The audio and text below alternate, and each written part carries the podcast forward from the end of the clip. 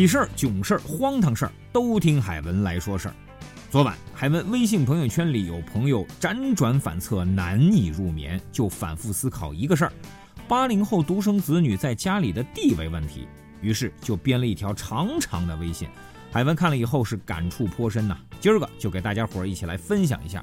原文呢是这样的：近期事实再一次残酷地证明了我在家里的地位。时光追溯到大半年前呢，那时候嘟嘟还健在，嘟嘟是一猫星人。有天爸爸妈妈要外出一天，留我一个在家，赖床到临近中午起来觅食，然后悲剧发生了，在餐桌上发现了一张纸条，上书：午餐自己啃个苹果解决。当当的晚餐鸡腿儿。当当是一汪星人，嘟嘟的晚餐猫罐头在冰箱，你开个给他补补。锦鲤的晚餐，于是在水池边，下午撒一点。金鱼的晚餐，于是在鱼缸下的橱里也撒一点。小鸟的晚餐，小米喂一点。你的晚餐在冰箱里，爸爸留。于是乎，兴冲冲打开冰箱门，晚餐是冷饭，外加半盒隔夜青菜和汤。晚上丢了根青菜给当当。这货嫌弃的闻了闻，转头叼了他的鸡腿换了个地方吃。当时真有和鸭换口粮的冲动。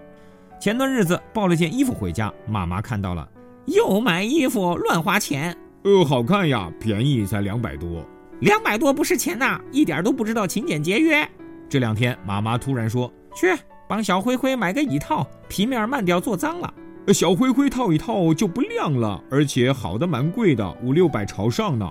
妈妈转身悠悠飘来一句：“叫你去买，你就去找，要好点的，贵点的。”小灰灰就是朋友不久前刚买的一辆车。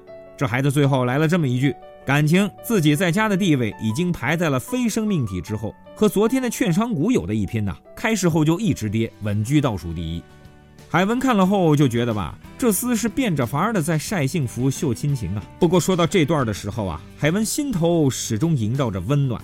羡慕嫉妒恨呐，这些个点点滴滴，最终汇成了这个摩登家庭里的片片温馨。